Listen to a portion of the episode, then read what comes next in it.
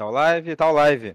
Salve, salve, rapaziada. Estamos aqui com mais um episódio da Retake Cast. Novamente aqui com o Luquinhas. Estamos safe aqui. E é hoje com o Rafinha. Rafinha FPS, repórter do mundo dos esportes. É, tá aqui com a gente pra gente fazer mais um episódio. Sendo essa a quinta edição do Retake Cast, rapaziada. Vamos lá, vamos lá. Vamos dar a palavra aqui pro Luquinhas, pro Rafinha. Fala alguma coisa aí, rapaziada. Vamos começar isso aqui. Vamos começar lá. Salve família, tudo tranquilo aí? E aí, Rafinha, tudo certo aí em Portugal? Tudo certo, aqui um bocadinho mais tarde, está aqui um bocadinho de frio, mas aguenta-se. E vocês como é que estão? Rapaziada, eu tô suave. E tava fazendo um calor que eu vou te contar, rapaz. E aí, Lucas, tá como? Rapaz, aqui tava quente, o solzinho tava aberto. Quando a FF fechou tudo uma vez, agora tá um friozinho bom. Mas Goiás é assim mesmo. Ah, Tem Goiás é... não. Mas vamos iniciar essa bagaça. Vamos lá, vamos lá. Ô, ô, Rafinha, fala aí. Como é, como é que é essa vida aí de repórter? Vamos, vamos começar assim, um pouco mais diferente. Uh, basicamente é, é estar atento a, a todos os a tudo o que pode acontecer, estar atento ao cenário, ver os jogos, mas uh, basicamente o mais essencial é estar a falar com fontes, que são pessoas que têm informação e que nos vão dando ao- aos reporters uh, as informações e o que nós fazemos uh, geralmente é ir atrás da informação e estar sempre tudo atento, não a, a qualquer situação do dia temos de estar atentos ao telemóvel, porque pode estar a chegar alguma coisa, nós temos que ir a, a correr para, para escrever. E basicamente verificar sempre a, a veracidade das coisas e, e ir estando atento ao, ao cenário. Sim, sim. Essa parte que você falou de ir atrás das fontes é muito complicado che- chegar nessas fontes, assim, tipo, não vai pedir nome, que é óbvio, é sigilo, é coisa sua. Certo? Mas como é que é, tipo, conseguir chegar nessas fontes, cara? Uh, já fizeram essa pergunta algumas vezes e eu digo que basicamente se- eu, nas minhas palavras eu diria que é conhecer pessoas que estão dentro do cenário, Uhum. pessoas que estão em organizações e uh, que estão a trabalhar em- dentro do cenário. Uh, basicamente eu, eu diria isso. Uh, claro que não existe a forma ideal, mas o, que eu, o ponto que eu destacava mais é estar atento a tudo. Entendo. É, mas, tipo, eu acredito que quando, quando você tem essas fontes, tipo, pra ter essa, essa a notícia pra disponibilizar pra galera e afins, é, pode acontecer que você recebeu alguma notícia e a- aí às vezes ela acabar não acontecendo. Você tem que ter essa noção de pode acontecer e não pode, né? Porque às vezes a, a, a, a informação que sua fonte recebeu pode ser a que não seja a final, né? Você tem que ter essa, essa noção de, de veracidade, de pode ou não pode acontecer dependendo da empresa. No caso da gente é o CS, a Valve. Sim, de- por isso é que eu destaquei o ponto de estar atento ao cenário, porque se me chegar uma fonte e dizer que o Fallen vai apresentar e vai jogar xadrez, eu sei perfeitamente que isso é, que isso é impossível, por isso também tenho alguma noção de que é que pode e não pode acontecer. E quando é assim uma coisa mais fora da caixa, quando é assim algo gigante que ninguém está à espera, o melhor é sempre verificar com muitas pessoas para, para vermos se, se, isso pode, se isso pode estar mesmo a acontecer. Mas lá está, o ponto que eu, que eu destacava era de estar atento para também saber aquilo que pode acontecer e não pode acontecer. Entendo, entendo.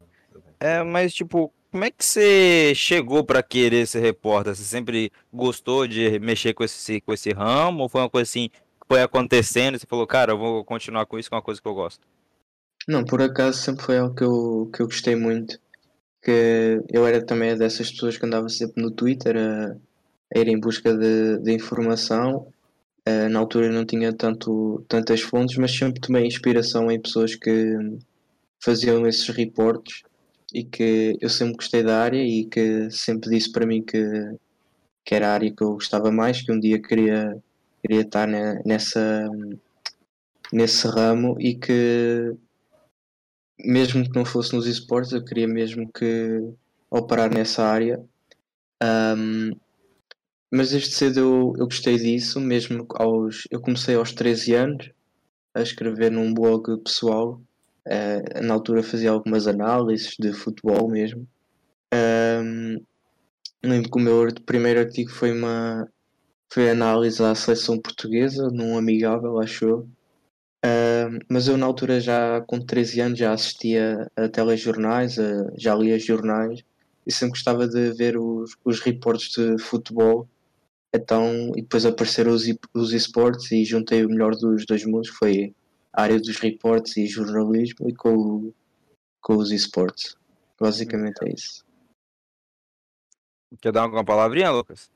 Cara, e assim, você vê alguma grande diferença uh, em ser repórter de esporte do, do, do, que é já o, o, habitual, o padrão, digamos assim? Você vê que é mais difícil, é mais fácil? Uh, como eu, você falar isso?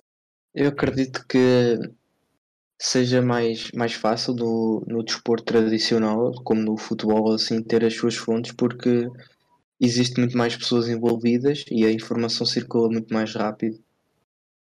Então nos, nos esportes acaba por ser mais difícil porque não há tanta gente. Comparar os esportes com, com o futebol, por exemplo, é um crime. O futebol tem muito mais gente a, a trabalhar e há, há muito mais gente que pode vazar informação por isso eu diria que o futebol é muito mais fácil ter, ter essas fontes por causa disso mesmo, pelo, pelo número de pessoas que, que um negócio pode envolver, por exemplo, num, numa transação de um jogador do, vou até utilizar de equipas brasileiras, do São Paulo para o, sei lá, para o Palmeiras. Existe sempre um jogador, uma pessoa que vai acompanhada com o jogador, há sempre uma há sempre várias pessoas a intermediar os negócios e no, nos esportes pode ser só uma, um, uma conversa no Twitter em privada que as coisas acontecem, então é sempre muito mais difícil de, de saber as informações. Por isso é que eu acho que no futebol é mais fácil. Bacana. Entendi. É. Um ponto que eu queria chegar é. Mas, tipo, igual você falou, você tem que checar com várias pessoas para ver se aquela informação pode ser verídica, se for uma coisa assim que ninguém espera. Mas e se for um ponto que é, várias pessoas falam algo diferente, tipo uma informação assim, ah, um fala tal coisa, outra fala tal coisa, outra fala tal coisa. Como é que você chega num ponto que você você acha que é a mais correta? Tipo, é uma informação que ninguém espera, você não tem como verificar no cenário. Então, eu uh, quando acontece isso, usualmente eu costumo de. Nós temos sempre aquelas fontes em que confiamos mais porque já acertaram tais, tais informações, tais reportes, então a gente acaba por uh, ter uma lista de pessoas em quem confiamos mais, mas geralmente esses casos não, não acontecem tanto. Mas uh, no caso disso mesmo, eu, eu tento falar com, com, com o número com o máximo número de pessoas para tentar verificar essa informação. Se tiverem todos a falar diferente ou assim, eu costumo largar, largar o caso e deixar para outra pessoa que esteja, esteja mais entendida ou que esteja, tenha melhores fontes. Eu não me interesso tanto pela área do gaming, por exemplo, se vai sair um, um jogo amanhã ou assim, eu não, não me interesso tanto. Já, uh, curto mais da parte do, do competitivo. Estou uh, agora no, no CS e no Valorant, mas e estou a começar a estudar outros jogos, como eu disse há, há uns dias no, no Twitter. Uh, não sei, acho que é algo cativa essa parte da competição. Então esses jogos que acabam por ser mais de história ou assim, eu acabo por deixar de lado. É claro que eu às vezes gosto de ver uma, uma live de GTA ou assim, mas essa parte do mundo do gaming, de Assassin's Creed e esse, esses jogos desse ramo, eu acabo por não, por não estar tão atualizado e não, não saber quando é que vai lançar ou assim. Por causa mesmo desse ramo do competitivo, é algo que, que eu sempre uh, gostei de acompanhar os jogadores profissionais, a história deles. Então é isso. Uhum. Você não tem esse interesse, né? Entendi. É... é só no. Quem sabe no futuro, se eu seja obrigado a isso, não. Claro que eu vou sempre curtir, mas a minha preferência vão ser sempre a área competitiva do game, dos esportes. Entendo, entendo. É a área que você mais gosta, né? Igual a gente tava Sim, conversando sim. aqui. Estou mais confortável, sim. É, você já pensou em entrar na televisão para cobrir essa área? Porque é uma área em, em crescente, né? Essa área de reportagem de esportes é em crescente. Até o G1, que aqui, aqui no Brasil ele já tem uma ala específica para o CS. Eu não lembro se ele tem pro Valorant, mas ele tem pro CS. Eu acho que tem pro Free Fire, se eu não me engano. Você tem esse interesse de, de, de televisionismo, de pegar essa área voltada para grandes empresas? Ou prefere ser mais independente, igual você já é hoje em dia? O meu, meu objetivo é trabalhar no, no máximo de áreas possíveis. Eu, o meu sonho mesmo, eu não sei se se calhar estou a viver eh, um sonho, um mundo paralelo, mas eu curtia muito de trabalhar com, com esportes, também eh, mesmo na televisão. Eh, trazer esse mundo para a televisão é um pouco complicado, porque o mundo dos esportes e o mundo do gaming opera muito na, no mundo da internet e é lá que acaba por ter mais visualizações o mundo da televisão nos esportes é mais no caso de ser uma uma coisa mais mainstream, mais uma pessoa, uma, uma área para cativar as outras pessoas que não são tão interessadas pela área. Ahm, mas sim, eu tenho o interesse de, de ir para a televisão, mesmo que não seja com os esportes, trabalhar com, com outras áreas, como, sei lá, jornalista de política, sei lá, alguma coisa assim, mas nunca deixando o mundo do- dos esportes de, de lado ou, de parte. Rafinha, mas assim, cara, é, você, que tá convive, você convive todo dia, né? O que, que você acha do, do competitivo atual do CS em relação a essa pandemia? Você acha que isso deu um- uma, uma quebrada no ritmo? Ou por conta do- da questão do, do isolamento social ajudou a galera a ficar mais, mais ligada um pouco? O que, que você acha que, que, que, que aconteceu mais assim, por conta de- dessa situação Hum. toda? Naturalmente acabou por eh, dar um buff, ajudar algumas, algumas equipas que se sentem mais confortáveis a jogar eh, em casa, no online, não, não gostam daquela pressão do, da LAN, de, das picardias, de estar frente a frente com o adversário. Então houve algumas equipas que cresceram bastante, como Big e Heroic no ano passado, a própria Vitality que, que cresceu muito com na Era Online. Ah, acredito que existam algumas equipas que acabaram por descer por causa desse fator da LAN. Eu acredito que equipas como G2, FaZe, ah, os próprios brasileiros do MIBR, eu acredito que poderiam ter, poderiam ter performances muito, maior, muito melhores em torneios se não fosse a pandemia e isso tudo. E acaba, mas quando começou a gente pensava que era só um mês ou dois meses e vamos a ver e, e já estamos no segundo ano de pandemia, então quer queiramos, quer não, os jogadores vão ter que se adaptar a jogar na internet até não sabemos quando. Por isso o choro é livre, mas é o que é, tem que se, tem que se adaptar. Ah, naturalmente algumas equipas vão crescer com nomeadamente os jovens que sentem, nunca jogaram em LAN, alguns, como agora os campeões da, da EM Katowice, os, os Gambi têm jogadores de 17 anos ou 19, se calhar se estivessem em frente a, Liquid com o Fallen, se calhar sentiam a pressão e não jogavam metade do que jogaram. Então acaba por dar um buff, uma ajuda natural, mas que é o que é, e as, as- os jogadores, as organizações, isso tudo tem que se adaptar. Entendi. Ô, ô, ô, ô, Rafa, uma coisa que eu ia te perguntar, você falou que você tá mexendo com Valorant agora. Tipo, qual que é a maior diferença que você vê de entender sobre o Valorant ou CS e também de poder identificar possíveis informações interessantes entre esses diferentes cenários? Porque querendo ou não, os dois jogos são parecidos, mas ele tem as suas diferenças, né? Sim, eh, as grandes diferenças acabam a ser, no meu, na minha visão, o ponto do ponto fulcral que separa os, os dois jogos é, são os, os, os agentes. Os agentes acabam por trazer uma dinâmica completamente diferente ao jogo porque hum, há aquela seleção de agentes e conforme a seleção de agentes tu podes fazer uma tal abordagem ao jogo ou, ou outra, outra abordagem e tu não tu trabalhas sobre o, sobre os agentes que vais utilizar, porque cada agente dá a sua habilidade diferente. E qual é que era a outra pergunta? É, qual, como é que você acha que é a diferença, assim, para identificar possível informação importante, assim, até de time, né? Porque como mudou o jogo, às vezes muda alguma coisa relacionada ao time, como eles trabalham, essas coisas assim. Se tem alguma diferença de, de, de desse cenário do CS pro Valorant, É, dessa sim, área sim, profissional também. Eu acabo por ter ah, algumas.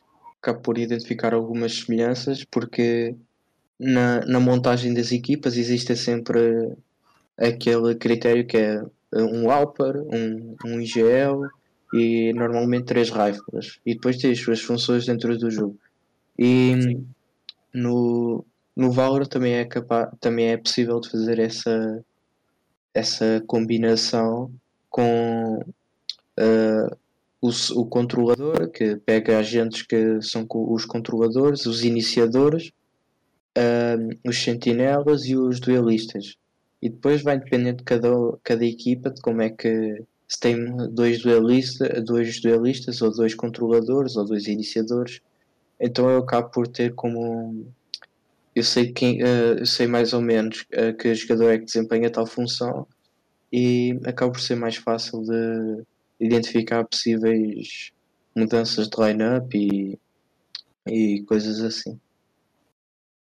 Ah, entendi, entendi.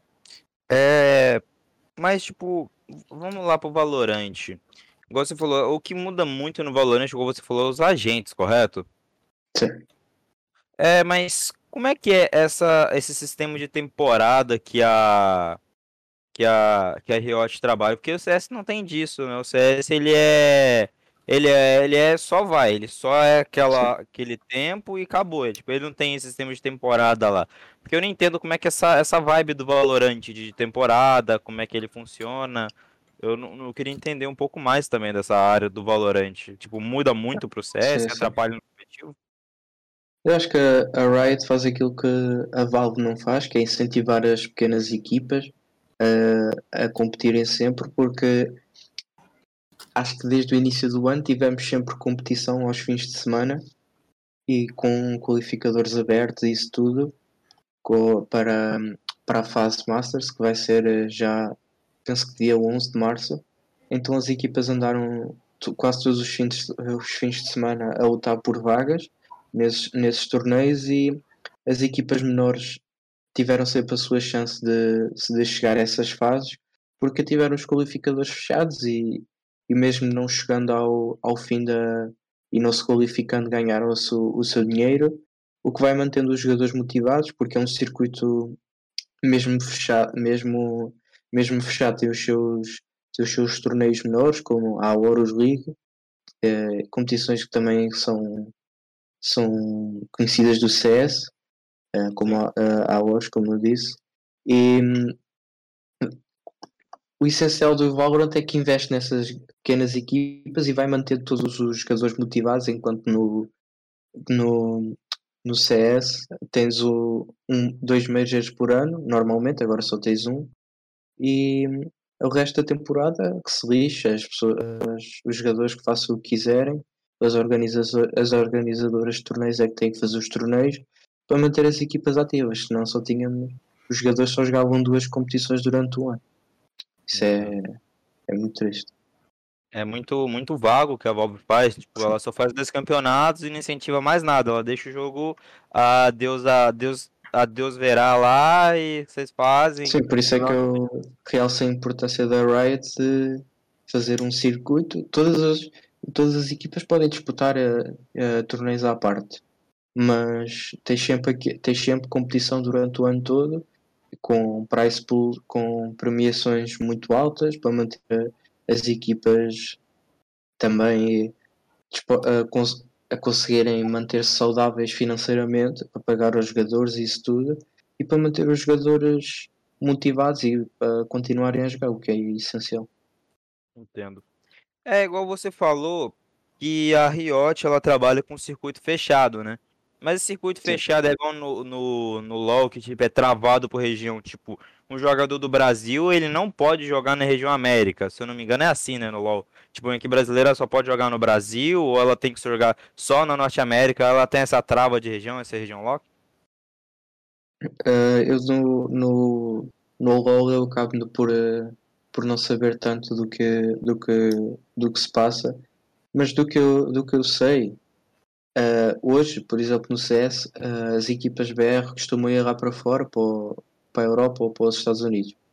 O Valorant ainda está numa, numa fase tão inicial que a região BR está tão forte que não compensa ir lá para fora. Se calhar o, o, a região brasileira deve ser a das mais fortes do mundo, porque é que eu vou sair do Brasil se estou numa, numa das regiões mais competitivas? Então, então acaba por não compensar e eu não sei dizer se, se existe essa, essa restrição, porque ainda não houve essa, tentativa de um jogador brasileiro ir para a Europa. Por acaso, a Europa, uh, para mim, uh, particularmente, é das regiões mais fracas. O, os Estados Unidos e o, e o Brasil, para mim, são disparados as melhores, as melhores regiões. Então, não sei como é que vai ser. Eu acredito que um jogador da Europa querer vir para, para os Estados Unidos ou assim, só, só daqui a alguns anos, porque nesta fase inicial todas as equipas e todos os jogadores vão manter na, nas suas regiões a fazer as suas equipas, acredito.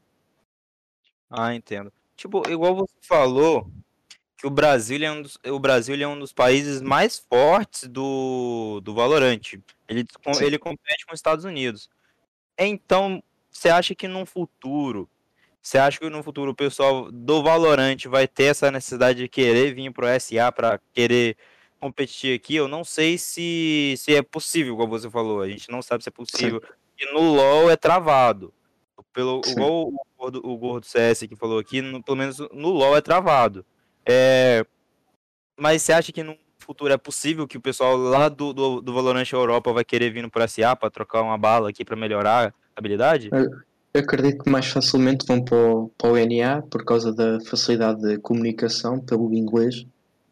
Uh, mas é difícil fazer essa previsão a longo prazo porque a região a europeia uh, nesta fase inicial para mim é das mais fracas, mas quem sabe no futuro eles não eles não formam equipas muito fortes ou assim e se tornam numa das regiões mais, mais fortes. É difícil fazer previsões do futuro. Então eu acredito que seja, seja difícil, mas o que eu acredito e que eu acho que vai acontecer é três regiões muito fortes que sejam a Europa, os Estados Unidos e o BR, que competem no, nos campeonatos locais porque têm uma grande competitividade na região e depois temos as equipas japonesas ou assim que dominam as suas regiões, mas passado um tempo vão querer ir para o, para o NA, ou para, para a Europa, ou até mesmo para o BR, hum. para a América do Sul, que eu estranho por causa da, da comunicação, isso é mais, mais compensador ir para a Europa ou para os Estados Unidos. Entendo, entendi.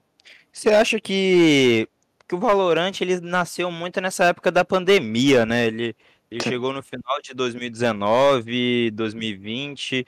Você acha que não tivesse essa pandemia igual teve no ano passado e continua esse ano? Você acha que o Valorant estaria mais evoluído? O que, que você acha que, que pode ter atrapalhado? Ou você acha que não atrapalhou tanto o Valorant essa pandemia? O que, que você acha que pode ter Olha, eu, na minha opinião, eu acho que até a pandemia até ajudou algum. Até ajudou no Valorant no sentido de alguns jogadores que estavam sem equipa, estavam estavam mais. estavam sem equipa e estavam equipas menores, com estagnadas.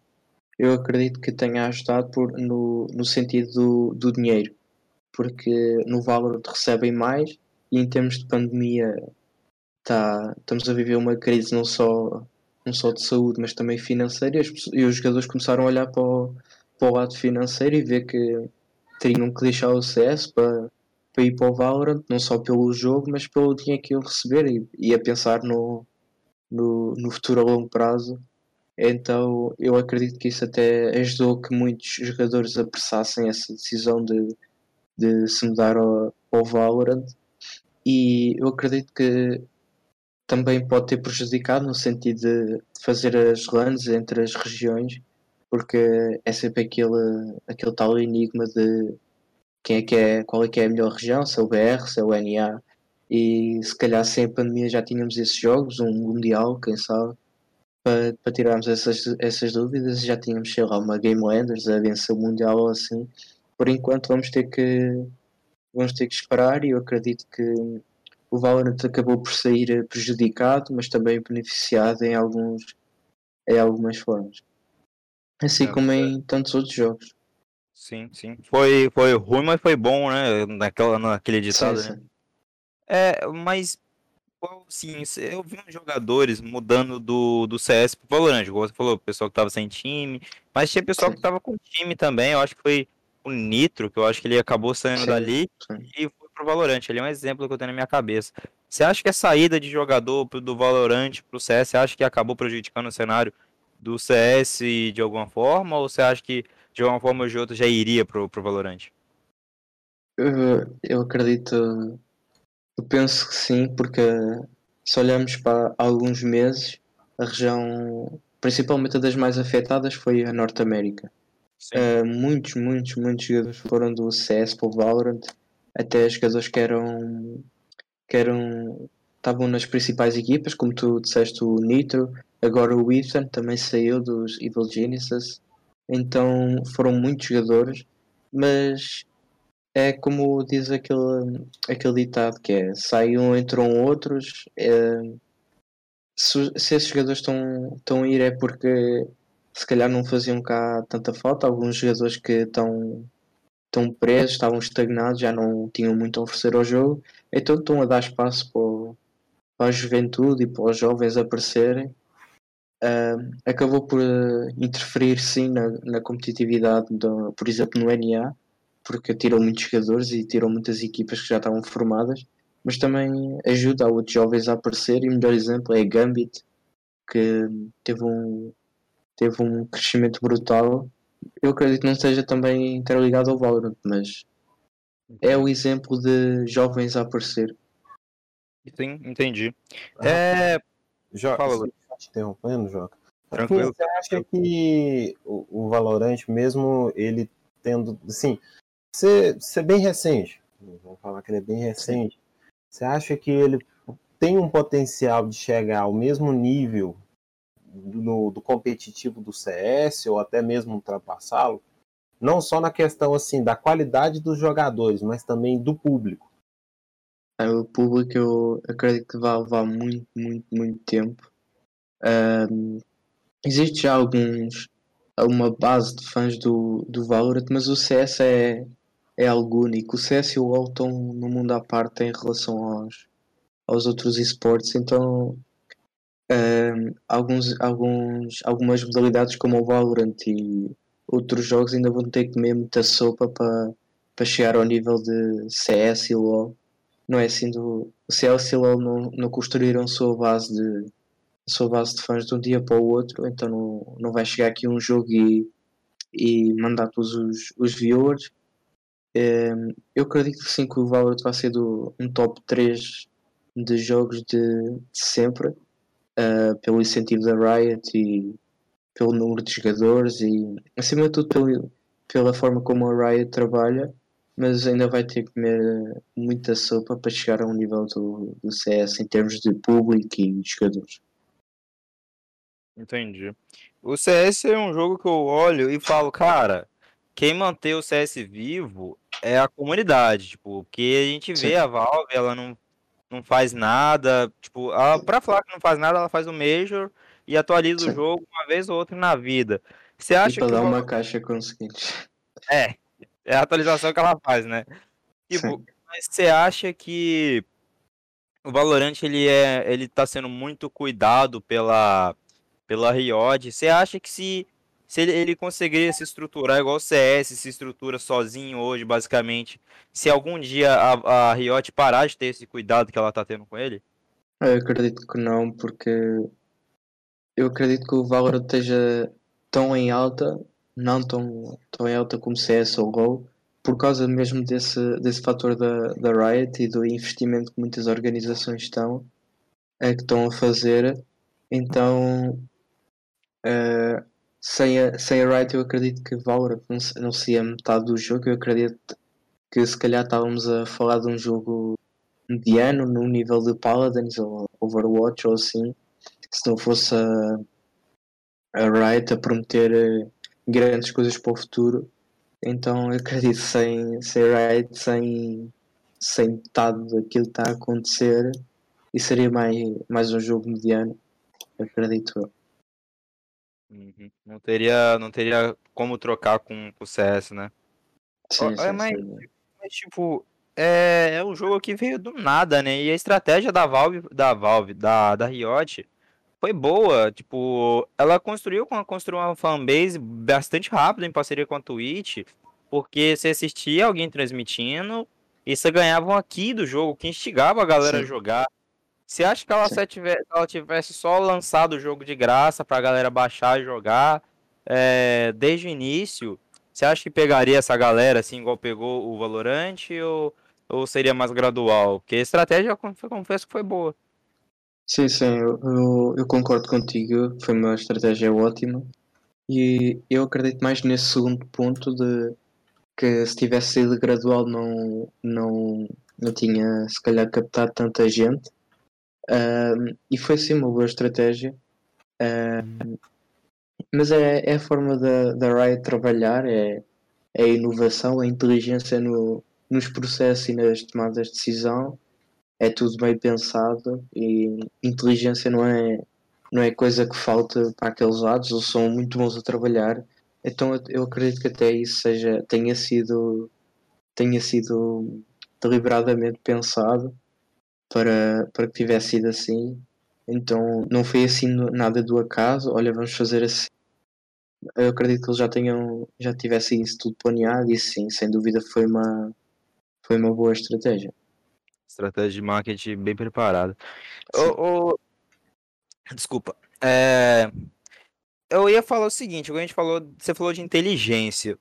Eu olho pra Valve e vejo assim que a Valve só faz jogo bom. O único vacilo da Valve que eu vejo na minha, na minha humilde opinião é o Artefact, que agora virou um jogo morto. Pelo, não sei se você ficou sabendo, ficou de graça e, a, e o desenvolvimento dele parou.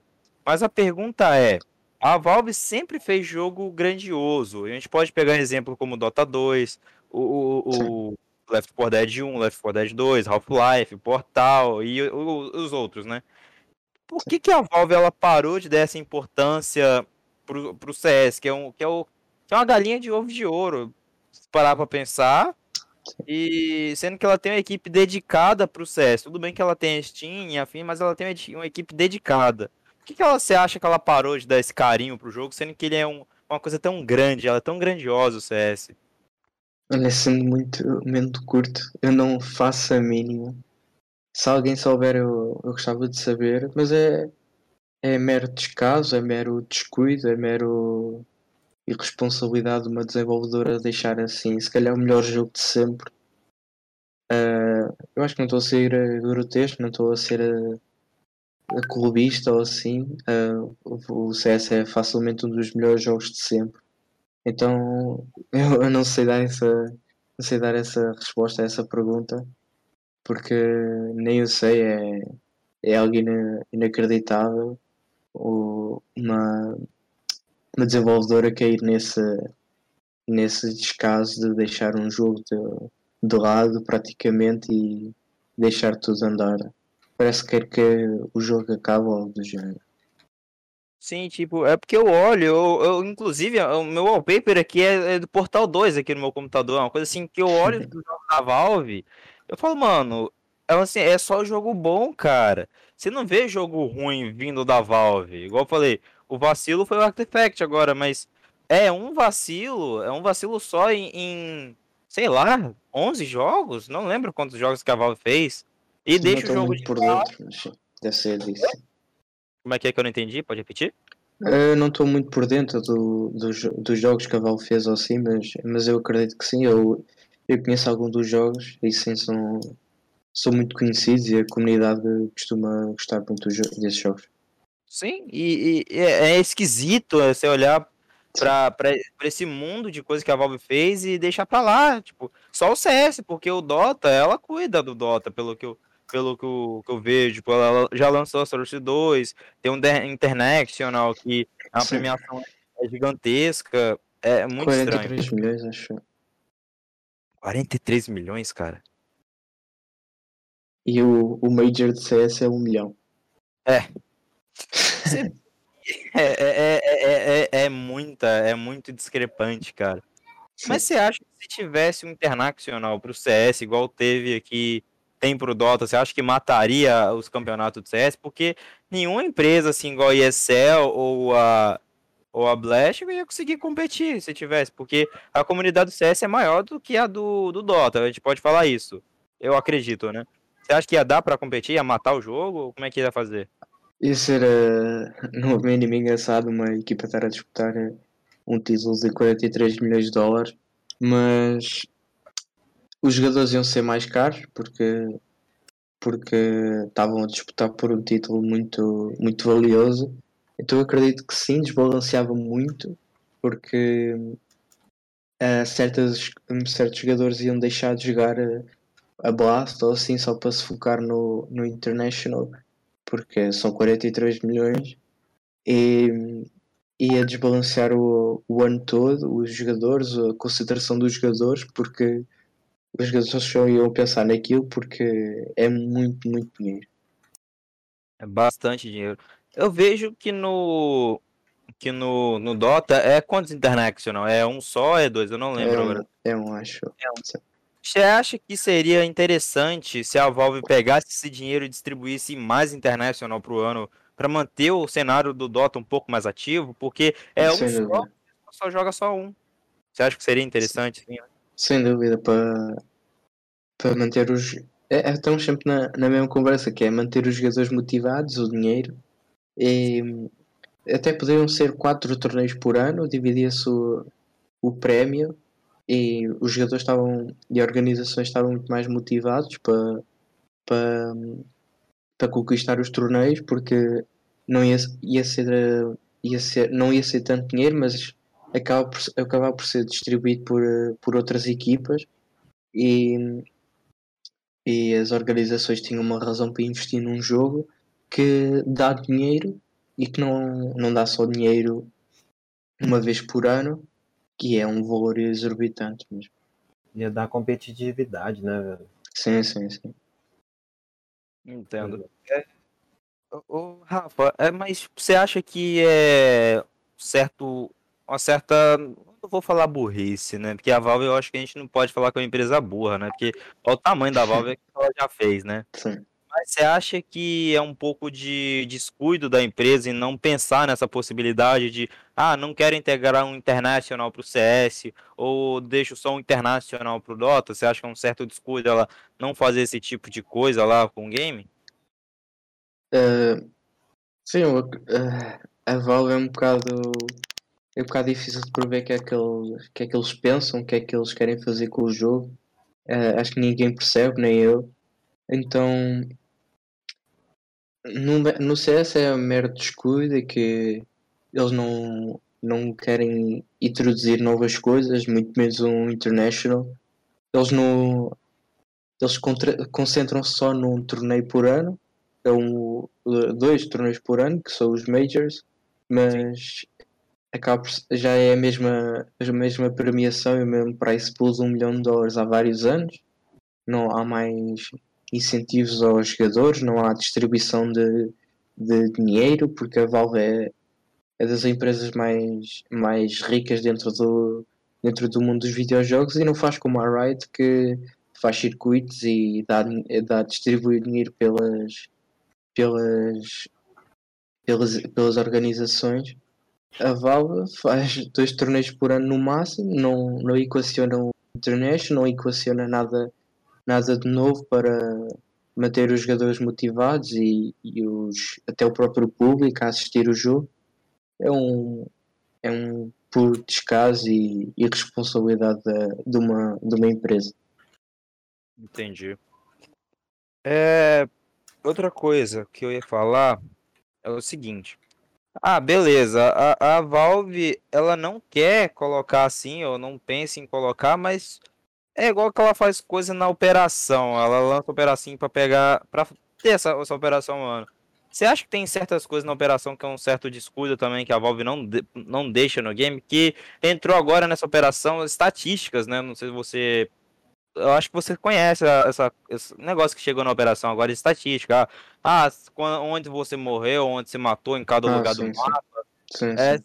Você é uma coisa assim que deveria continuar no game, que eu não sei se a Valve vai deixar ou não no game, mas pelo, pelo, pelo, pelo que a gente conhece, a Valve ela tira, mas você acha que já é informação que já deveria ter no jogo? Sim, a, a Valve, parece que o aparecimento do Valorant acabou por, eh, por acordar um pouco uh, o CS a, a, meter várias coisas, nomeadamente uh, a mudar a mira dentro, do, dentro dos, das definições do jogo, uh, ver a mira do, dos companheiros de equipa.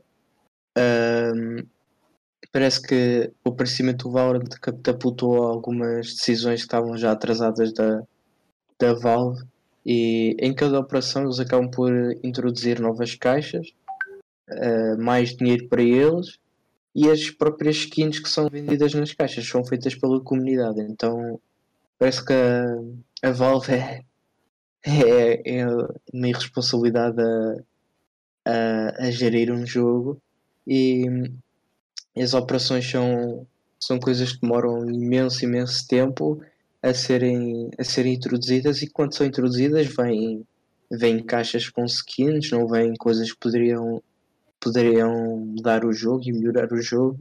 Uma coisa que os jogadores casuais estão a pedir há muito tempo é os servers de 128 tick rate e nunca, nunca mais nunca mais tivemos finalidades sobre isso. O próprio anti-cheat não, não temos nada sobre isso. E todos os anos vamos vai-nos vendendo, vai-nos roubando um dinheiro da carteira para, para mais umas skins. Sim, sim, concordo totalmente. É, o Rafinho, beleza, a Valve ela não lança servidor 128 ticks e tem esse rumor do, da Source 2, não é de hoje, esse rumor do Source 2 é desde quando lançaram pro Dota, inclusive é Teve aquela apresentação lá na China que era para vir no Sim. verão de 2017, sei o que, mas agora veio um papo porque a Source 2 foi cancelada. Você acha que um dia ela chega ou já virou mera lenda? Eu acredito que sim, mas eu acredito que seja até uma pessoa da, da própria Valve a dar, a dar essa informação posterior para manter, para manter essa esperança viva, mas eu acredito pelo que eu já ouvi dizer e pelo, pelo que os, as pessoas que estão, estão dentro do caso um, falam é que sim está a ser desenvolvido, agora para quando é uma, é uma relativa incógnita que ninguém sabe, mas eu, eu acredito que sim, mas eu acredito, eu acho até que seja uma, uma carta que a Valve tenha na, na manga e que enquanto quando o jogo passar por um mau momento uh, a válvula-se logo como forma de, de chamar de volta os jogadores. Ah, sim. Então você acha que enquanto o CS ele se manter top. Acho que até top 5 a gente pode manter, porque atualmente ele é top 1, né? Na Steam. Sim. Você acha que começar a dar uma decaída ou o Valorant começar a aumentar sua, sua, sua competitividade contra o CS, acha que é uma, uma possibilidade que a Valve sim, vai sim. lançar? Entendo. É, mais uma coisa, você acha que. Não sei se você teve acesso a alguma informação da CS2, alguma assim, que é uma coisa assim não. que vai mudar o cenário do CS. Mas, independente, igual você falou que não, você acha que vai mudar muito o cenário eh, da CS2 baseado no que mudou no Dota quando atualizou? Uh, no Dota eu, eu acabo por também não, não estar tanto por dentro do cenário. Mas no, na, quanto à Valve e Source 2, eu acabo por não. por tentar ter informação como tu, eu acabo por. Uh, é só checar assim uh, coisas do Reddit e, e, novidades do Twitter, porque eu não tenho muita. não tenho nenhuma informação de, de Valves e essa coisa, não tenho fontes lá, só tenho mesmo de, de trocas de jogadores e, e isso. Então eu não sei muita coisa de lá, mas eu eu penso que sim, que vai, vai chamar muitos jogadores. Uh, até alguns foram para o Valorant, eu acredito que, que retornem ao, ao CS e vai dar uma nova chama aos jogadores se calhar que só jogavam só se calhar aquelas pessoas mais velhas que só jogavam no computador o CS ou assim se calhar têm voltou a ter a vontade de pegar no computador e jogar um CS porque é novidade e se calhar até, até vai ser um incentivo a manter muitos jogadores ativos e que não rumem, por exemplo, a um Valorant ou assim, ou até a, a, a aposentadoria. Então vai incentivar assim os jogadores e vai incentivar o, o cenário. Mas até lá, até isso acontecer, vai, vai ser uma mera lenda. E sim, entendi. É, é igual a gente estava falando, que a gente está clamando para a dona Valve trocar o servidor de 64 para o 128. Você acha que se, eu, eu teve uma conversa, o cara de dentro da Valve, se eu não me engano, que eles não trocaram ainda do, dos servidores 64 por 128 por causa dos computadores mais antigos que eles que jogam CS, né? A desculpa porque eu, eu ouvi dizer é essa. Você acha que quando trocar, porque a gente imagina que hora vai ter que trocar, porque, cara, é padrão.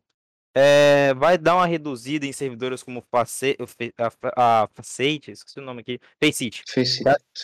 Você acha que vai reduzir um, um servidor tipo Faceit, um ISS? Você acha que vai dar uma reduzida de player e vai dar uma incrementada no MM, aumentando a, a competitividade do MM da Valve em si?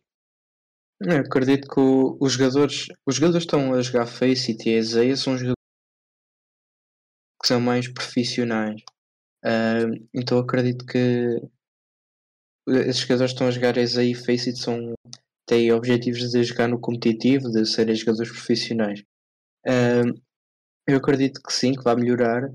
Uh, que vai melhorar e até que chama alguns jogadores do do do, do da Face e da Isaiah para o MM tradicional porque veio uma vem no, no MM uma forma de retornar ao, ao, ao, ao competitivo da Valve então então acredito que sim, que vai, que vai chamar alguns jogadores de volta e trazer alguns atletas dessas plataformas para o, para o competitivo. Entendi. É, em relação ao anti-cheat que a gente reclama, você viu uma diferença muito gritante de algum, algum anti-cheat? Porque a gente fala da, da, Face, da Faceit, que é o high tier, né? O, é, o, é o melhor que tem. Mas você vê assim alguma diferença de gritante dele para algum outro ou você acha assim que ele é o líder assim só porque ele é um pouco melhor? Você que você não, não é dessa área de você vê o cenário, você vê que a galera fala, né? Eu acredito. Sim, sim, sim. Uh, sim, o que eu o que eu ouço falar dos próprios jogadores que jogam Face eu, eu nunca joguei porque o meu computador não é, não é dos melhores e nunca joguei com a Faceit, nem nunca tive o, o anti-cheat instalado, nem a própria Faceit, mas o que eu ouço dos jogadores profissionais, eles acabam por escolher a Faceit por causa dos servidores e do e do agora esqueci servidores e do estamos a falar do anti-cheat. anti-cheat, sim. Uh, acabam por escolher, uh, por escolher o a Faceit por causa de, disso mesmo. Então acredito que se, se fosse isso incrementado no, no CS ia melhorar, mas sim, o que eu, o que eu sei é que o da Faceit acaba por ser o melhor do, do mercado e que se fosse instala, instalado ou instaurado no, CS uh, eh, normal que iria ajudar muito para reduzir a taxa de cheaters uh, e que ia, ia ajudar muito o CS no, no geral. Entendi. É que, mas o que, que você espera? Mudando radicalmente, igual o pessoal fala aqui no Brasil, mudando de pau para cavaco. Igual o pessoal fala. é, que, que você espera do cenário competitivo para 2021? Tipo, dessa mudança de play, igual o Fallen foi para Liquid, o Fê tá em busca de algum time. Não sei se você pode revelar alguma informação do Fê pra gente, você tem alguma, alguma coisa para poder falar pra gente. O que, que você espera do cenário? Eu acredito que muitas equipas se, se mexeram bem temos equipas como o G2, agora mudar o, o KNS, mas a G2 fez, fez construir um elenco muito, muito forte entrada do Twist e do Kerrigan prometem, prometem fazer a, a organização lutar pelo top 1, acredito eu. E a Liquid, eu, eu falo da, da entrada do Fala na Liquid desde setembro que ele saiu da BBR, não por informação, por, não, mas mais na, na previsão e de achar que poderia ser um jogador que podia encaixar muito bem. E por enquanto está, tá a corresponder às minhas expectativas. Ele começou por, um, por ter uma entrada mais, mais fraca, porque ainda estava a adaptar e, e não era ele próprio a dar as causas, não era ele o IGL. Então teve uma, uma, uma, um começo mais, mais a passo, mais, mais fraco, mas agora parece estar a adaptar uh, mesmo sendo o capitão da equipa, está a desempenhar a sua função muito, muito bem. Parece que estamos a ver o, o antigo Fallen com a sua AWP frenética a, a fazer aces e, e era o que a Liquid estava a precisar. E de um IGL e de um, e de um AWP de ofício que eu acredito que vai somar muito para, para a Liquid. E depois o Coldzera está tá muito muito bem na, na phase, não no sentido individual, porque eu acho que ele ainda pode chegar muito, muito melhor, mas o projeto em que ele está uh, promete, promete fazer renascer o antigo Dizer, que era clutch atrás, atrás de clutch e que era uh, muito, muito aquilo. E depois uh, no topo ainda temos Navi, uh, Vitality e Astralis são equipas que muitas delas que ainda se estão a encontrar neste início de ano. Eh, normalmente as grandes equipas ainda no início do ano acabam por dar uma acabam por ser eh, começar o ano mais fracas, mas que ao longo do ano vão crescendo e tornando-se superiores. E neste início do ano vimos uma região uma região CIS com três equipas fenomenais, a Spirit, Gambit e VP, que chegaram às meias finais da EM Katowice e que tiveram fenomenais com talento jovem, jogadores de 17, 18, 19 anos a, a dar bala em simple, em, em devices, jogadores do topo. Então eu acho que essa veia do CIS vai dar, um, vai dar um novo, um novo, novo, um novo ar ao competitivo. E depois temos jogadores como o Fer, que ainda estão à procura de equipa, eu não sei mesmo o que é que vai, que é que vai acontecer ao Fer. Eu, pelo que eu sei, ele, tá, ele é cogitado sempre que existe alguma, alguma troca de line-up na, nas principais equipas, mas as equipas acabam por preferir ir para, para outros alvos. Mas eu não, não sei o que é que sei que é que vai que é que vai acabar por acontecer ao jogador. Eu acredito que eu penso que só, só vai aparecer uma oportunidade já já em junho, julho, agosto, mais ou menos, que é quando acaba por uh, acontecer a segunda grande troca de jogadores. Uh, pode ser aí que surja uma, uma vaga para o, para o FER. Entendi, entendi. É, você falou do Fer que vai, possibil, é, vai ter uma, uma, uma possibilidade de vaga para ele mais para junho, julho, né? Mas Sim. você acha que a parada dele não vai prejudicar muito o jogo dele, porque igual o Coldzera parou, se não me engano, seis meses, né? A gente não vê aquele, aquele Coldzera de 2016, a gente vê uma jogada ou outra dele, aquela coisa, mas você não vê aquele Coldzera do, de 2016 que, que era um monstro, não sei o que, ele decidiu o game. Você não vê ele, você acha que era mais porque ele era IGL um tempo atrás ou porque teve essa mudança mesmo?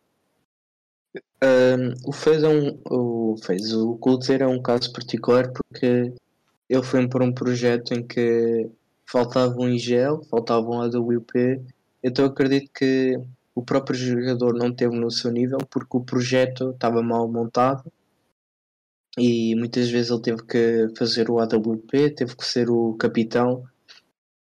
Então eu acho que isso, esses, esses problemas internos e essa não estabilização da equipa acabou por prejudicar o, o jogador, o jogador como o Coldzera, mesmo, mesmo depois dessa, dessa paragem de seis meses. Houve até alguns torneios que eles conquistaram, acho que foi a Blast, uma blast que eles conquistaram, que o, que o Coldzera teve muito bem. Então o, eu, eu acredito veementemente que o Coldzera não, não esteve ao seu nível nestes últimos tempos, também por causa desse, dessa má gestão e falta de estrutura na phase, que eu acredito que vai ser eh, mudada agora. Por isso é que eu digo que é, que é uma grande oportunidade para o Coldzera renascer. E, mas sim, eu acredito que o, que o, que o Fer também vai sentir essa, essa paragem, ainda mais a jogar com, com o Linding e com o Liminha. Uh, então vai baixar bastante o seu nível. Então é difícil prever que, como, é que ele, como é que ele se vai apresentar uh, na, numa, próxima, numa próxima equipa na Europa ou nos Estados Unidos, porque o jogador só está só tá a fazer streams e a jogar GC, então é, é difícil saber qual que é, qual que é o seu nível. Eu até ouvi dizer que, que ele estava com planos de ir para a Europa ou assim. Não sei se, se isso vai acontecer mesmo ou não. O Fé já disse tanta coisa que, que eu não sei se é verdade ou mentira. Então. Né? Ele acabou até lançando a loja agora com Bolts, né? Sim, mas acho que o, o Fer acaba por não fazer muito. Pode ser o Ador, mas acho que ele tem próprias, próprias pessoas a, a gerir a loja. Então ele acaba só por ser o dono eu, a pessoa que investiu. Mas eu não sei se ele vai para a Europa. Se fosse para a Europa jogar uh, eh, FPL, eu acredito que fosse um bom teste para ele, para sabermos em que, em que nível é que ele estava, saber se estava pronto para um Tier 1. E depois também vai muito do ego do, do jogador. Eu não sei se ele está disposto a ir para passar para uma Team One, que é uma equipa que, que disputa torneios mais, mais medianos. E não sei se ele está mesmo disposto a isso. Eu acredito que fosse muito bom para ele, mas até, se calhar até pode nem chegar uma proposta de uma equipa top 10 e, ele só teria que só teria essas oportunidades de equipas mais medianas. Entendi. Mas, tipo, conhecendo o Phil por causa da história dele, que quando ele saiu da MBR, MBR já era o quê? Eu acho que a MBR era top, top 19, top 18. Sim, sim, sim. Você acha que a história do Fer, que ele tem junto com o Palen, que é um puta nome de peso, o Coldzera, que é outro nome também, pode ajudar ele a procurar a achar uma equipe melhor? Porque se for pegar pela, pela MBR, pela situação que estava em MBR, não era uma situação muito favorável para ele, né? Sim. Você acha que a história dele pode ajudar muito dele para pegar uma, uma, equipe de tier, tier 1, né, europeu, se a gente parar para pensar, uma equipe quase tier 2, uma equipe top 20, top 15, ou quem sabe um top 10? Sim, eu acredito que, que sim, que, que esse, esse passado e, esse, e o nome do próprio Fer pode, pode ajudar, mas eu acho que ele está a ser. Se ele estivesse só disposto a ouvir propostas do, do Tier 1, eu acho que ele está. Acho que ele está a eliminar uma grande franja de uma grande franja de um grande lote de equipas que, que poderiam ser projetos poderiam oferecer projetos muito bons para ele como jogador e como, e como profissional. Uh, a própria Timor, eu acredito que, que podia ser eh, peça fundamental e pegar destaque facilmente se ele estiver só, só à espera de propostas do Taiwan. Eu acho que ele vai, vai ter que andar à espreita de oportunidades que apareçam quando houver as, uh, as habituais trocas de cadeiras, que eram no final e no meio do ano, ou, ou até no, no meio desse, desses períodos, mas é, muito dificilmente, até pelo, pelo nível apresentado no, no fim de, de MBR, que quase nenhum dos jogadores estava no seu, seu nível e estavam todos abaixo do seu nível. Então eu não sei, não sei realmente o que esperar do futuro do Fer. Entendi. Ô Luquinhas, acho que a gente pode passar para as perguntas. O, o Joga, aproveitando, cara, eu queria Fala perguntar pro, pro Rafinha o que, que ele acha da galera do plano. Que teve aquele hype, né, do, da, da, das postagens no Twitter, né? O que, que você acha que vai ser o futuro da, da galera? Eu acredito que eles só, só irão encontrar o, uma organização em junho, que, que é quando a contrato da maioria dos jogadores acaba. Eu acredito que no, no primeiro dia que os jogadores estejam livres de contrato, vão aparecer umas 10 organizações dispostas a contratá-los. Porque são jogadores que têm muito hype envolvido, são jogadores que têm trabalhado muito bem a sua imagem, movem muitas pessoas, têm milhões de seguidores. Milhões talvez não, mas muitos, muitos seguidores. Um, então são sempre pontos positivos. E dentro do jogo, para mim, são com alguma distância, alguma distância, se calhar não, mas muito, muito, muito bons e com, e com potencial de ser top 1 BR e top, top 10 mundial facilmente. Aquilo que eles apresentaram em 3 meses em MBR foi de facto extraordinário. A, a garra que, que os caracterizou. Uh, os próprios jogadores são muito bons, não há ali uma. Normalmente o, o pessoal pesava muito num taco porque não tinha tão boas estatísticas ou assim, e no plano não tens nenhum jogador que seja fraco, uh, fraco alto de críticas, são todos muito bons. Uh, jogadores que já têm provas dadas e, e, eu acredito que vão ser das melhores equipas, mas estou muito entusiasmado para vê-los contra, contra equipas brasileiras, mas também contra equipas estrangeiras para ver para confirmar realmente se estão, se estão nesse nível que eu falo. Entendi. É... Você sabe se tem alguma coisa. Peraí, que eu tô meio do negócio aqui, que eu posso entender. É... Você sabe se tem alguma coisa pro plano, se tem alguma equipe, assim, você pode dar uma vazada para nós aí, se tem alguma informação?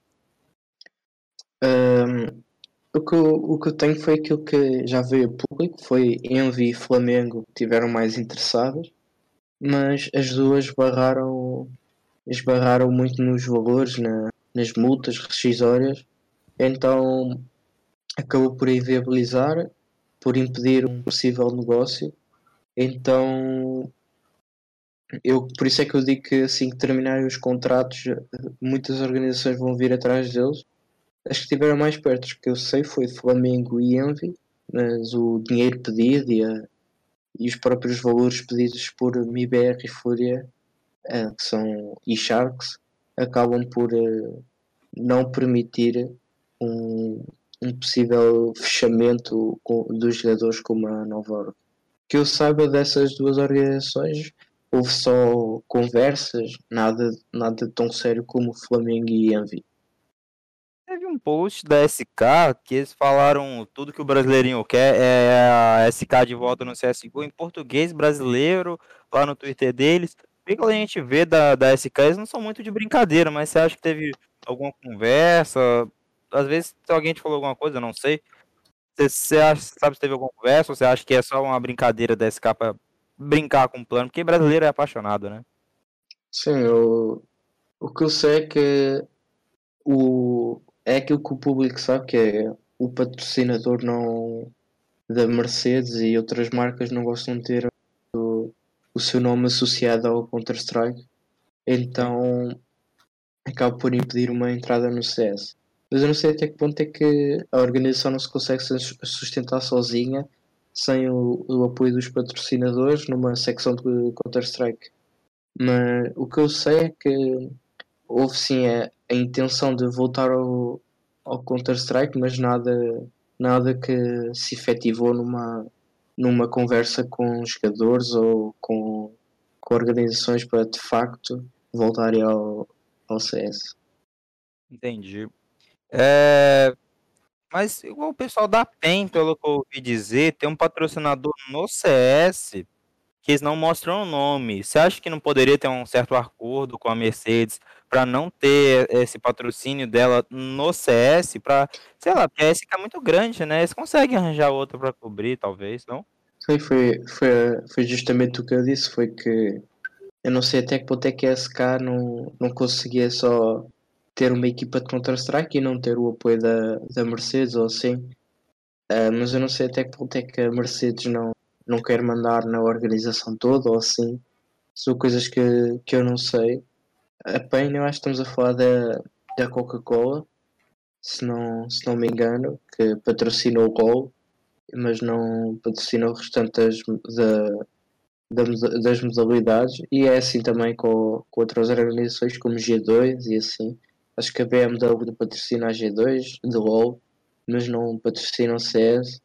Eu, eu acredito que sim, que poderiam voltar sem, sem o patrocinador da Mercedes ou assim, mas vai também muita vontade do, do, dos donos de querer regressar ao, ao CS.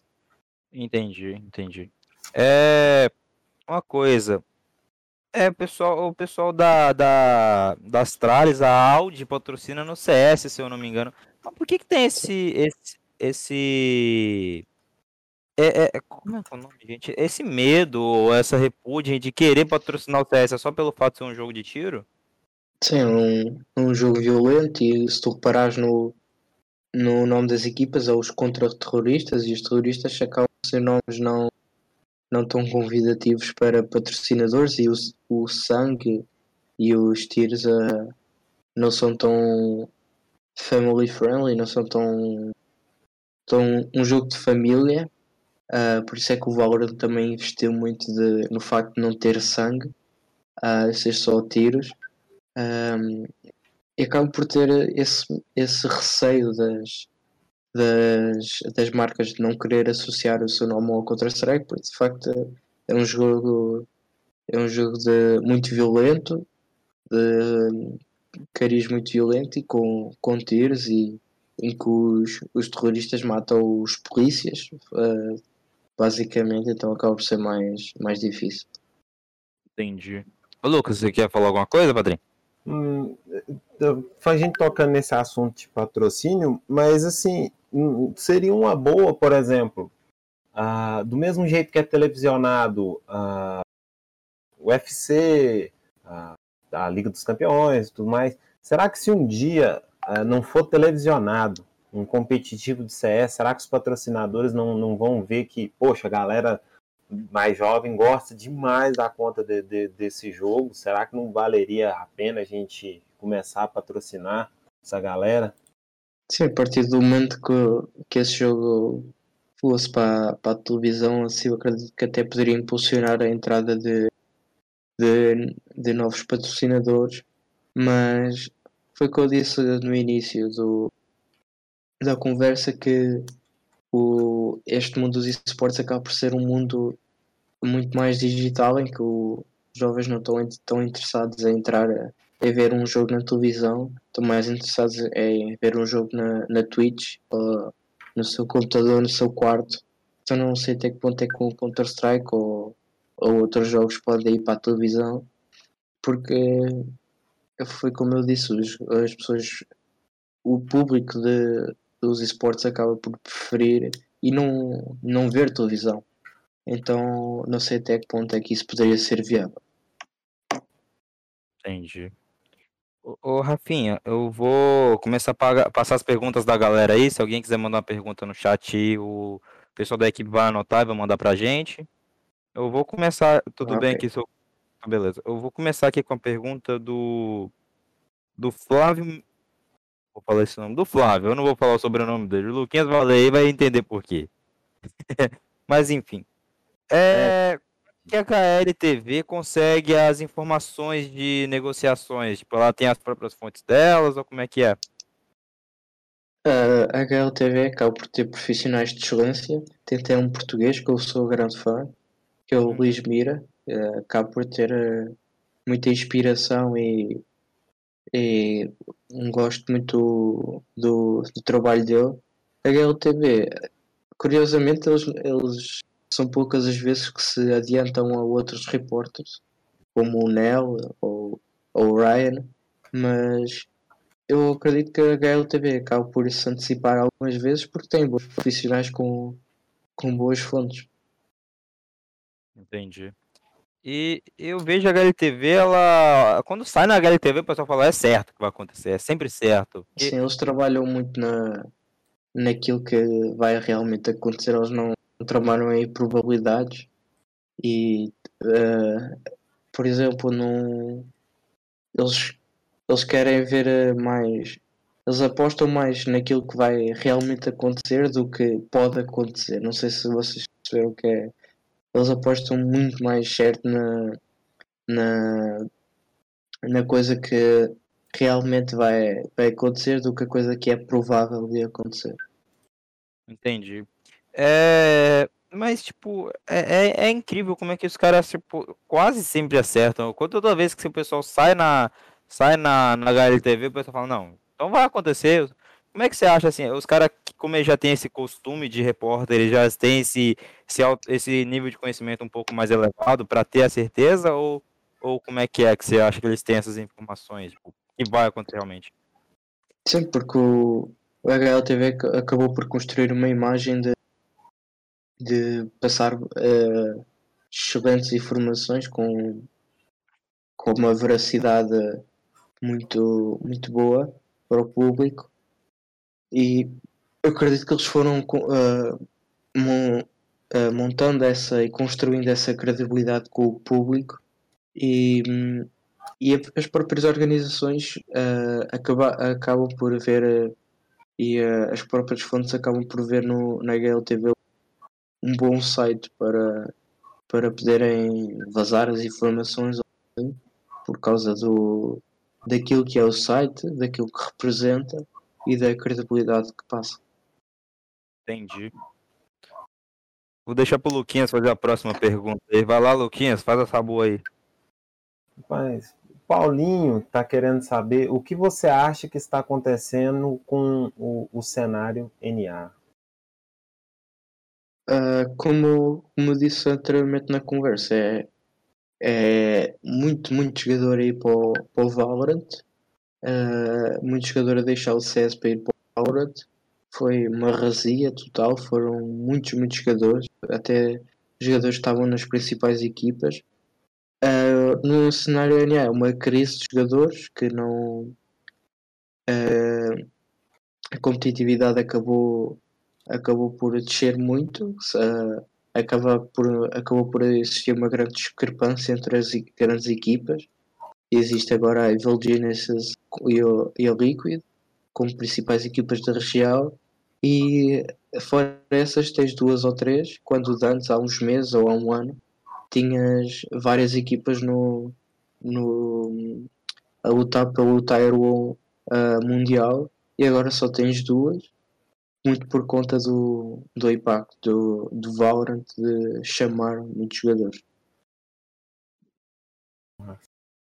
Entendi.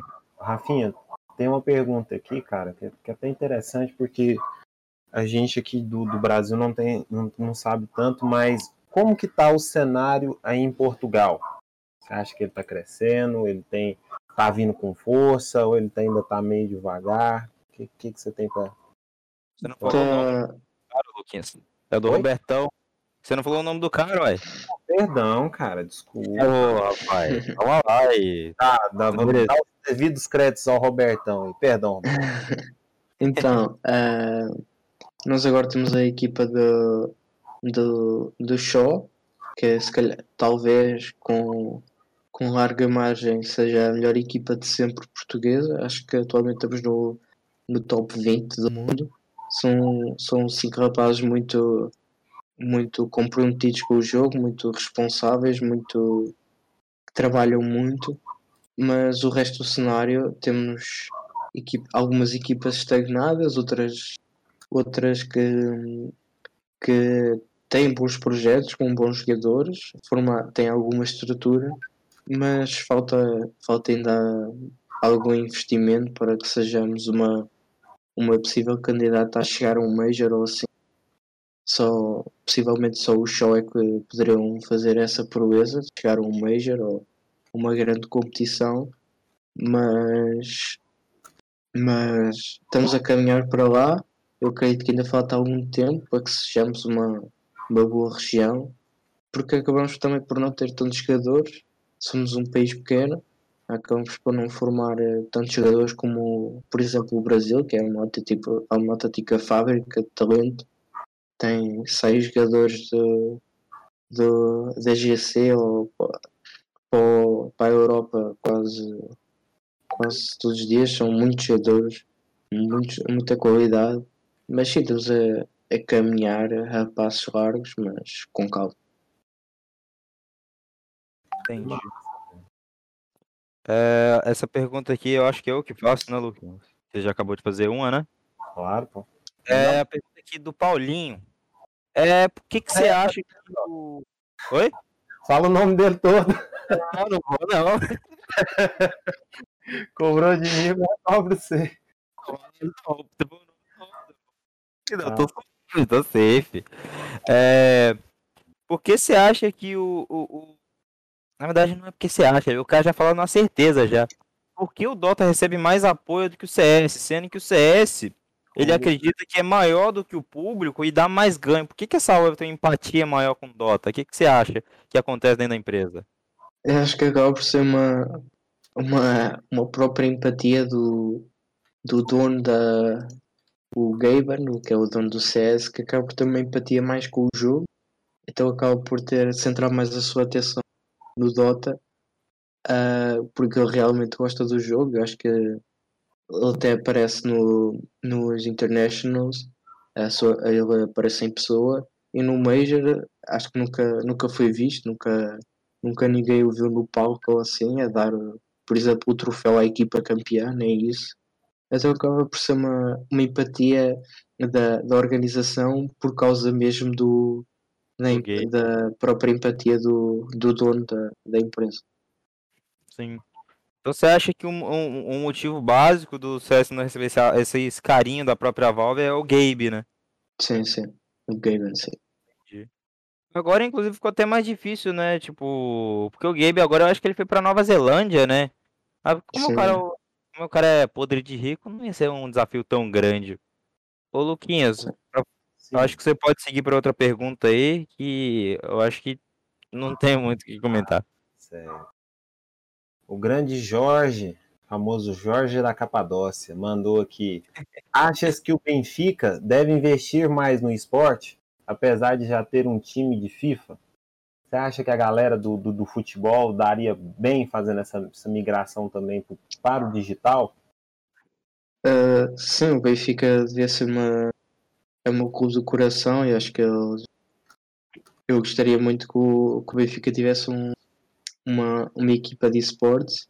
Eu- Ele, ele fala do facto de o Benfica ter uma equipa de FIFA, mas eles atualmente já nem têm jogador. Eles tinham um brasileiro que era o Zezinho, não sei se vocês conhecem, de FIFA. Uh, chegaram a, jogar, chegaram a, a conquistar torneios internacionais, mas mas com o Zé assim, mas que depois acabou por não renovar contrato com a organização, então o Benfica acabou por desaparecer um bocadinho do, dos esportes. Mas fora isso, temos eh, alguns bons, alguns grandes clubes no, nos esportes, como o Porto, ta- também está no FIFA, e o, e o Sporting. De resto, o, o FIFA é uma das grandes modalidades em Portugal e somos uma das melhores uma das melhores regiões do mundo. Temos vários campeonatos ah, mundiais conquistados. E, eu acredito que para, para Portugal ah, é uma grande honra, mas eu, eu acredito que sejamos uma das regiões mais fortes jogadores top, top mundial no FIFA. Entendi. É, a pergunta do Window. É, não, não. Ele ia perguntar se já comprou meu curso de cripto, mas que pergunta é essa, mano? Eu consegui Isso é meme, é meme em Portugal, acho que só os portugueses é que vão perceber, então. Ah, tá explicado. Tá explicado, tá É por isso, que o explicado. Jorge, por isso que o Jorge escolheu essa. Ah, é porque o Jorge ele é portuga, tá ligado? O Jorge brinca que é o da Capadócia, ele é de Portugal. Aí a gente. Tá bom. Não, o Jorge é portuga, ele tá aqui tá no Discord também, que tá transmitindo. Dá um salve aí, Jorge, safado. Ah, pergunta que os caras me mandam, mano. Não, aqui, eu vou expor o Jorge, já que ele gosta de ficar expondo a gente. É, Nada, não, eu acho que ele não torce pro Benfica. Se torce, eu entendi agora a felicidade dele quando o Rafinha falou que torceu pro Benfica. Não queria falar nada, não. TV, TV. Ele deu um grito assustei, mas Ah, não, é porque vocês não estavam aqui vendo, galera. O cara deu um mó grito. Salve. Enfim. Vamos seguir aqui. É... o Carlos bem 10, olha o nome do Carlos, o bem tênis aqui. É, eu acho, ah, se eu não me, diz ele que acha que o irmão do Fer disse que ele tinha uma proposta de ir pra Europa. Você chegou a ver sobre isso aí? Sim, eu acho que foi, foi em stream, mas eu, pelo que eu soube, o, o, o irmão do Fer também não está muito por dentro do, do futuro do Fer. Acho que ele até disse que ele tinha uma boa proposta da Europa, que, que tinha aconselhado o Fer a ir, mas de, de resto uh, não sei muito mais sobre, sobre o caso. Ah, entendi. Vai, Luquinhas, vai dar boa. Certo, vou mandar aqui. O Pedro acha. É, Não, fala tudo, fala tudo. Não, tô safe também. o Pedro, Pedro Pedreiro, que é a mesma coisa. Você é. acha, é, você acha bom que o esporte está crescendo com a recente line de CSGO feminino da MBR? Acho que está crescendo um pouco. Você acha que Cara, tá mesmo. Claro, né? feminino no caso, né? Isso. Sim, a entrada de organizações como a FUBR, que agora estão numa rivalidade muito, muito grande, que até é bom para o cenário. A entrada dessas organizações é muito importante para, para manter uh, o circuito uh, a funcionar e para, para, para que hajam as jogadoras, para que elas continuem motivadas para jogar o jogo e que são, entra são entradas organizações que têm muito peso uh, fora de CC no CS e também em outras modalidades. Então o cenário feminino tem a ganhar, tem muito talento, tem muito boas jogadoras, então uh, acaba por ser o melhor dos dois mundos para ambas as partes. Uma, uma organização que tem representação no, no cenário feminino e ajuda a fomentar o cenário, e as, e as jogadoras que têm uma organização que também tem grande peso uh, na própria modalidade no setor masculino. Entendi. Essa aqui sou eu que faço, né, Luquinhas? Pode ir, meu nobre. Oh, beleza. É... Pergunta é do Jorge. É... Você acha que. O que você acha das orgs estar surfando na rap do plano? Por exemplo, foi igual a. A eBay Power. Ela surfou, né? Esse negócio do plano, não sei o que. Aí, ah, de volta em mim até aparece alguma outra, né? Mas qual é a sua opinião sobre isso? Eu acho que é. Para mim, eu, eu não, não curto nada disso. Eu acabo, acho que acaba. As organizações têm tanta forma de, de ganhar seguidor uh, e ganhar like e isso tudo. Uh, de outras formas, eu não, eu não curto nada dessa forma fácil de ganhar likes para criar esperança nos brasileiros e nos fãs para depois não, não acontecer nada. Eu acho que é uma forma uh, um bocadito até imoral de ganhar seguidores e que no fundo não passa disso, que é ganhar seguidores e, e ganhar likes à conta do, do hype e da, e do, da torcida brasileira que é muito apaixonada. Sim.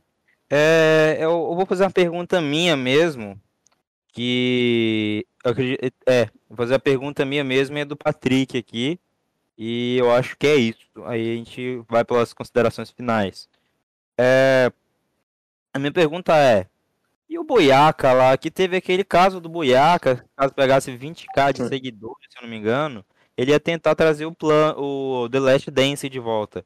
Ele falou que foi atrás, até o Fer falou que ele teve em conversa com o Boiaca e afins que, que você acha nesse caso? Porque gerou um certo hype, óbvio, ele ganhou muitos seguidores, mas muito mesmo. Mas nesse caso que ele tentou ter uma conversa com os players e, e, e para fechar contrato e afins, nesse caso, o que, que você acha? Eu acredito que seria genial para, para os brasileiros, mas acho que acaba por eh, não passar de um sonho que é, que é praticamente inconcebível que passa por uh, meter uh, outra vez com o Zera, Fala, Fer, FNX e TAC numa, num line-up.